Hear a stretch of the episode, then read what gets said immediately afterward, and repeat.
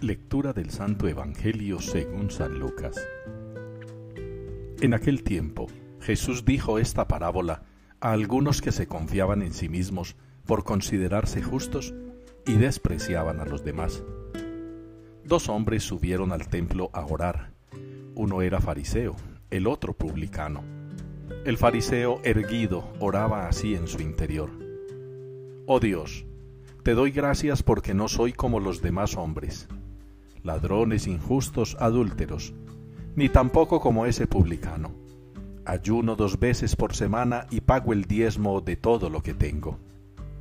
El publicano, en cambio, quedándose atrás, no se atrevía ni a levantar los ojos al cielo, sino que se golpeaba el pecho diciendo, Oh Dios, ten compasión de este pecador.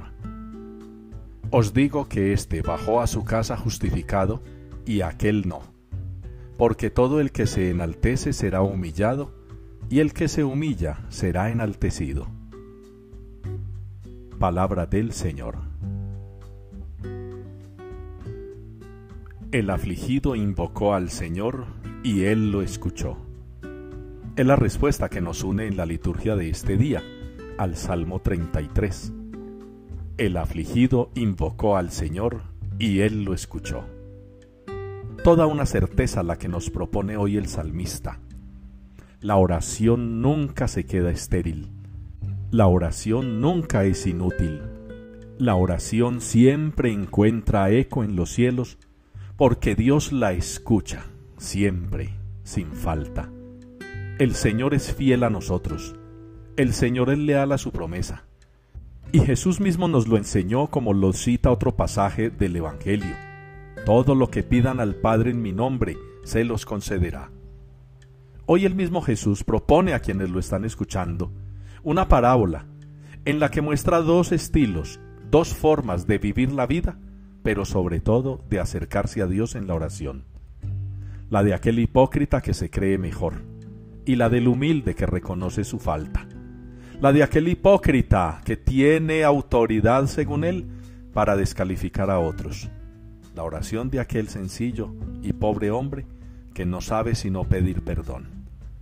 Nosotros también como creyentes hemos de escuchar esta parábola y de interiorizar cuál es el modo en que hacemos nuestra oración. Y sin depender mucho de la forma, o el tiempo, o la calidad de nuestra oración, importaría que evaluáramos la fe con la que oramos, la manera con la que nosotros expresamos a Dios en la oración que confiamos en Él. Ojalá, hermanos, ustedes y yo, hoy a partir de este salmo y de la palabra que se nos ha dado, podamos comprender que tenemos una gran necesidad de aprender a orar, de orar bien, que no siempre orar bien es con fórmulas aprendidas o con instrucciones que hay que cumplir. Orar bien es hablar cariñosa y humildemente al Padre, reconociendo que Él lo puede todo si nosotros todo lo dejamos en sus manos.